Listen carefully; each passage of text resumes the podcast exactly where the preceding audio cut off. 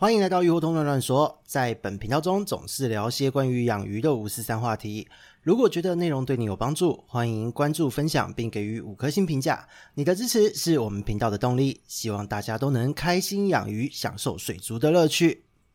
Hello，大家好，这里是鱼活通乱乱说的梧桐，我们又见面了。上一次呢，关于检疫的话题，我们讲到的是螺的部分，因为我们在上一集之中讲到，就是说螺就是一个寄生虫的大礼包，请大家在带回家的时候，如果今天你买的是水族馆的，这个还 OK，稍微观察一下即可。但如果你是从野外溪流，特别是现在是夏天带回家，请务必要做好相关的检疫操作。那以螺来说呢，它身上的寄生虫比较麻烦，所以你可能是用灯光的方式诱导这一些麻烦的虫。从试出螺的体外来进行一个简易的操作。那在虾的部分呢？因为虾跟螺一样。都是常见的工具生物，而且虾类啊，基本上在鱼缸的出场频率是比起螺类还要高非常多的。那所以在这样子的状况之下呢，就是有很多的饲主也都会非常的好奇，虾子到底该怎么检疫？因为有的时候虾子带回家，他看到身上有一些东西，看到了他在整个装虾子的这一袋的水体里面也有一些奇怪的小生物。那甚至有人会觉得说，虾子放进去之后，它的排便量非常的大，它一直进食，一直排便，这一些粪便会不会对水质还有鱼只造成一些问题？他们非常的担心，所以呢，就想说，诶，一堆人问的状况之下，我们今天就还是接续的来聊聊关于黑壳虾这一个生物的简易，哦，让大家对于这只虾有一些比较进一步的认识，稍微厘清一下概念。那这个部分就是我们今天要介绍的一个主要话题。那讲到黑壳虾呢，其实黑壳虾它是属于米虾类的一种虾种。那在台湾来说，它真的就是作为工具生物，非常频繁的在各大水族馆都有贩售。水草缸和中小型鱼的饲养缸中都可以看到它的身影。因为对于水草缸或是小型鱼的缸中，它对于残饵清除的功能非常的重要。一些藻类哦，或是一些残饵的碎屑卡在一些缝隙中，它都有办法吃得到。所以它对于环境的维持来说，它的功能性非。常常的强。那以中型鱼的鱼缸来说呢，则是因为呃，它今天吃一吃青苔和残饵，也许它自己就变成中型鱼想要吃的食物之一。所以一般来讲，黑壳虾其实在观赏鱼的饲养中，它是作为一个消耗品的这个定位是比较大的哦，同时具有工具生物功能。试水的功能，同时还可以作为营养的补充来源。那在这一个部分呢，因为它的需求量实在是太大了，整个鱼缸的系统维持或是工具生物的定位来讲，它具有很大的一个不可取代的地位。所以在这样子的状况，大家对于它的身上带有什么样的疾病，其实也都会非常的好奇，同时也会纳闷，到底该怎么样解决一些常见的问题。那到底有什么样的问题呢？我们就先来讲。一般的饲主呢，对于虾子放进鱼缸，最怕的就是短时间内会大量的死亡，可能丢下去之后几个小时就变红又变白的一堆死掉，然后呢，一死整缸就菌浊等等等。那这个部分呢，其实就要让大家了解到，以黑壳虾来说，它最怕的问题，环境因素来讲。其实是在于温度跟溶氧，特别是第一个高温。高温对于虾子来说，它在面对水质转换的这个过程中，它的杀伤力会非常的大。然后呢，溶氧量，它的这个溶氧需求也非常的大。如果你今天溶氧量不足，它也是会有很严重的死亡状况。所以呢，有的时候当虾子在入缸的时候，很多人没有做好兑水这样的操作，或是让它先就是稳定下来哦，拿一个桶子打打气，让虾子稳定下来。很容易就是因为在把虾子直接丢到鱼缸的这个过程中，造成它的紧迫，然后就死亡。那当一只死掉，它会产生一些有毒的物质被细菌分解，所以这个时候水质又会加速的恶化。一恶化，其他只受不了了，就会开始继续跟着死。所以有时候呢，你把虾子带回来，丢进鱼缸。一死都是死整片的，接连死亡。那在这样的状况，我们必须说这是一个呃鱼缸水质方面的恶性循环。这并不是说它有带什么疾病哦，不是的，而是单纯的它还没有适应水质，还没有稳定。这个时候面对这样子的温度变化、水质震荡、溶氧量的变化，它整个就会受不了，一口气就会全死光。所以这个部分是虾子操作上面最大的一个问题。只要注意这一方面，剩下的问题都好解决。因为呢，以虾子的疾病来说，黑壳虾的疾病来说，它本人的疾病其实没有那么严重。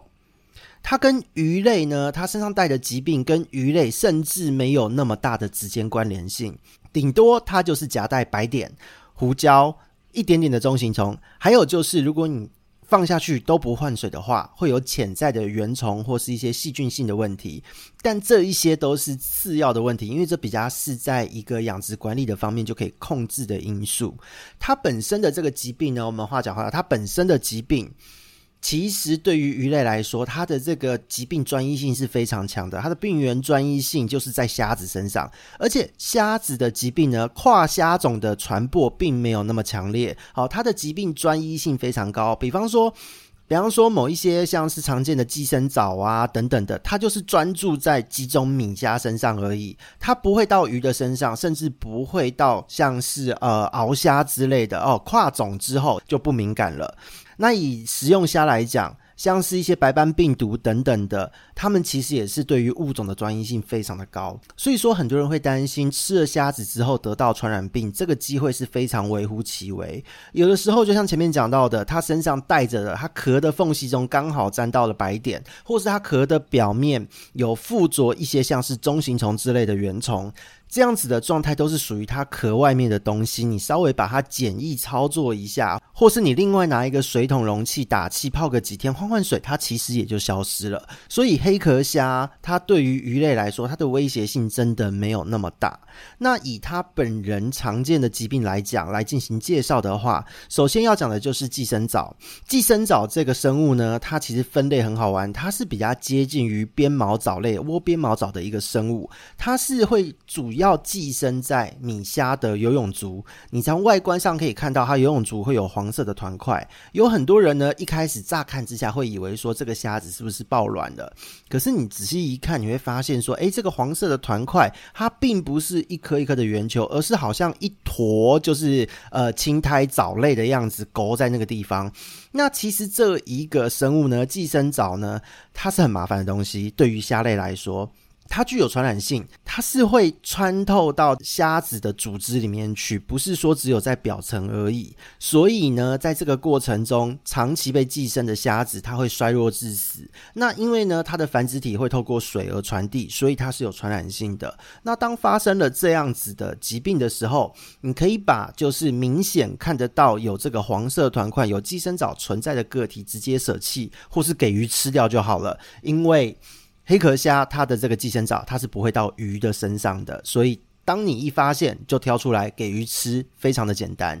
那再来第二个部分是，大家会很担心，因为有时候看到虾子的身上，它的壳上好像有类似水蛭的小生物，一只小小的触角在头胸甲，在身上，在那个壳的缝隙间露出一个头，在那边扭扭扭。那这个生物其实也非常的有趣哦，因为这个生物它其实分类非常接近水蛭，但是它又不是水蛭。它的名称叫做隐蛭哦，蚯蚓的蚓，水蛭的蛭哦，隐蛭。那这个东西呢，这个小生物呢，它在虾子的身上，很多人大家都会以为说这是被寄生了，很可怕，它会害别的虾子死掉。但其实大部分的时间都是遍地共生。所谓的遍地共生指的是什么？就是它会帮忙吃虾壳上面的一些有机碎屑啊、藻类啊，或是一些细菌、食物渣等等的这些东西。所以它其实对于虾子来说，它的影响哦是没有太大的。但是它可以在这个过程之中，就是取得一些食物的来源。那虾子的壳它定时更换，其实根本没有差。但是在这样的状态之下呢，虾子其实它是一辈子都会在虾的身上完成一生。但是如果它数量多的时候，虾稚的幼体是会钻入到体内，会对鳃会有一些攻击性，它会去咬一些鳃。所以呢，如果数量很多，是有可能导致虾子的死亡的。那这个是需要大致上的一个控管。那所以讲到这个部分比较麻烦的，以黑壳虾来说，就只有寄生藻跟虾子，其他的部分根本就不是什么重要的疾病。那检疫的方面到底要怎么做会比较好？那第一个部分，考量到它对于盐巴的耐受性非常高，它的简易操作是可以使用到千分之五，甚至到千分之十的盐巴浓度。拿回家直接就是用自来水把它做大量的这个流水，让它的这一个维持充足的溶氧，还有就是温度能够降得下来。那当你在操作这个过程中留个一阵子之后，虾子的状态稍微稳定了，你在水里面可以慢慢的加入盐巴，然后呢从千分之三开始加，半天拉一次盐度，拉到千分之五左右就可以了。只要是在这一个千分之五的盐度，你检疫大约三天就可以杀死像是虾子啊，这一些有的没有的夹带的小生物，那这个部分呢，就是它的一个简易的基本水质操作。那它的简易的这个关键，好、操作的关键是接下来要介绍的，就是除了盐巴之外，每天就是强换水，甚至用到流水式溢流的方式去操作。期间维持好打气，因为它要有溶氧量。再来就是温度千万不可以高，虾子对于高温的耐受性非常的低，你的温度一高，它一下就会出事。同时间，你要在它这个简易的水体内提供一些东西，可以让它抓住哦。因为虾子跟鱼不同，鱼是可以游泳，它只需要有地方躲藏；但是虾子呢，它是需要抓住一些东西。所以在这样的状态之下，一般我们都会建议你可能把网布啊之类东西剪一块，或是用一般的白棉把它撕下来，薄薄的一层丢下去，让这些虾子有东西可以抓，它比较不会紧迫致死。哦，所以这个部分是虾子的基本简易操作。那如果你发现说虾子真的让你很担心它的这个状态到底是不是健康的哦，它身上到底有没有携带一些奇怪的东西？你真的要拉最高，它可以达到千分之十的盐度。那以千分之十的盐度来讲，虾子的身上如果有虾质的存在，大约一个小时左右就会死掉了。哦，但是如果你用千分之三到五，三天的时间，它一定也活不成。所以其实虾类的检疫相对简单，重要是一直不断的流水。它不怕绿，不怕一些有的没有的，但是它就是怕缺氧，它怕温度过高，其他都不是问题。那这边也要跟各位补充一下，当你把虾子带回家的时候，你其实要注意的不是虾子本身身上的病原，真的要注意。它放入鱼缸会不会出事？你要注意的是，它有没有其他的生物混进去。因为呢，常常当你买虾回家，会造成鱼出问题的，都是其他的生物，而不是虾子本人。有些人可能会说，我有看到虾子去攻击我的鱼，等等等。如果你今天看到虾子在攻击你的鱼，第一个，它绝对是混进去的，像是呃螯虾之类的生物，或是水菜啊、豆娘蜻蜓的幼虫这一类的生物，或是其他的水生昆虫。黑壳虾它只有濒死的鱼或是已经死亡的鱼，它会去作为担任它在大自然中分解者的角色，会去分解吃掉这一些尸体。其他时候，它对于鱼类来讲，攻击性真的没有那么高，甚至是完全不会攻击的。以我个人来说，我在做呃鱼苗孵育的时候，只要那个卵黄囊一收掉，我要开始喂食的时候，那个鱼才跟小小的跟毛一样，我就会丢黑壳虾下去。它完全不会去攻击这一些小鱼苗哦，它只会吃掉下去没有吃完的食物渣、丰年虾的渣等等等，其他它都是不会攻击的。所以这个部分，很多人认为黑壳虾会攻击鱼类。大可放心，他不会做这件事。如果有出事，一定是别的生物造成的哦。那以常见会混进去的，刚刚讲到的美洲螯虾。再来豆娘蜻蜓的幼虫、水菜这一类的，然后呢，其他的水生昆虫也会。因为我曾经看过有人买了黑壳虾回来，结果混进了类似呃红娘华或是像水狮这一类的一些呃水生昆虫等等。那这一些昆虫呢，或是这些生物都是会造成鱼类的死伤，所以一定要特别注意。那再来就是，如果黑壳虾当时放养的环境、店家的环境并没有控管的非常好，很经常的也会有涡虫混进来。那这个涡虫呢，其实它对于虾类来说，它是会有杀伤力的，它是会攻击虾子。那同时间，它在鱼缸中，虾子鱼已经不太爱吃了，涡虫鱼更不爱吃。而且呢，当涡虫出现的时候，它的数量一多，它的那个整个缸子上面啊，缸壁上面会有大量的粘液，很容易会造成后续细菌、原虫的增生。那它也会造成水质的一个恶化。所以呢，真的要注意的，其实不是虾子本身，而是跟着虾子进去的其他小生物们。所以呢，讲到这边，大家对于黑壳虾的认识和简易的操作，应该也有相当的概念了。那这边呢，也提供一个小小的注意事项给大家。有很多人说，当我把虾子加到鱼缸里面，作为开缸生物之一，去让它去慢慢的去养菌养水。那在这个过程中呢，它有加入了一些消化菌这样子的产品，结果加入后呢，虾子就产生了大量的暴毙。那这到底是虾子不可以这么操作，还是哪里有什么问题？那在这个地方也顺便补充给各位。因为呢，有许多水产用的，或是来路不明的，我们真的不知道那是什么东西。就是因为它分装哦，你网络上或是跟一些店家自行分装，没有明确标示的一些产品，消化菌粉的产品。呃，我个人呢是怀疑它里面额外添加酵素等等这样子的物质。因为呢，在野外的池子，它的污染非常的大，它额外的酵素是为了分解掉这一些过多的蛋白质废物、底泥上面的脏污，在鱼缸的环境之下，没有那么大量的。脏污让这些酵素去分解，它就会直接对于虾类造成一些负担。所以呢，当今天你只是丢虾下去，你又接着倒入了一些呃来路不明、奇怪的菌粉，很多时候那个虾只会在几小时之内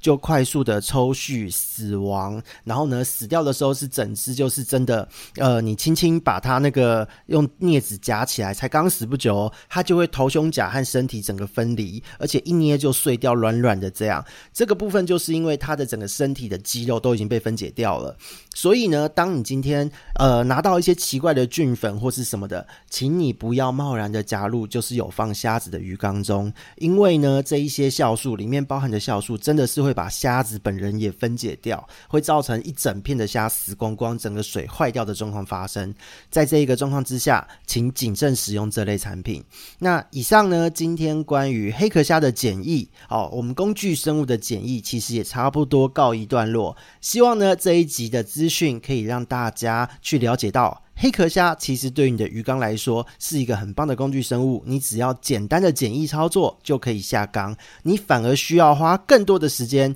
去注意那些跟着它一起进入鱼缸的生物。哦，以上是我们今天的一个话题。那么我们这边是鱼活通乱乱说，我们下次见，拜拜。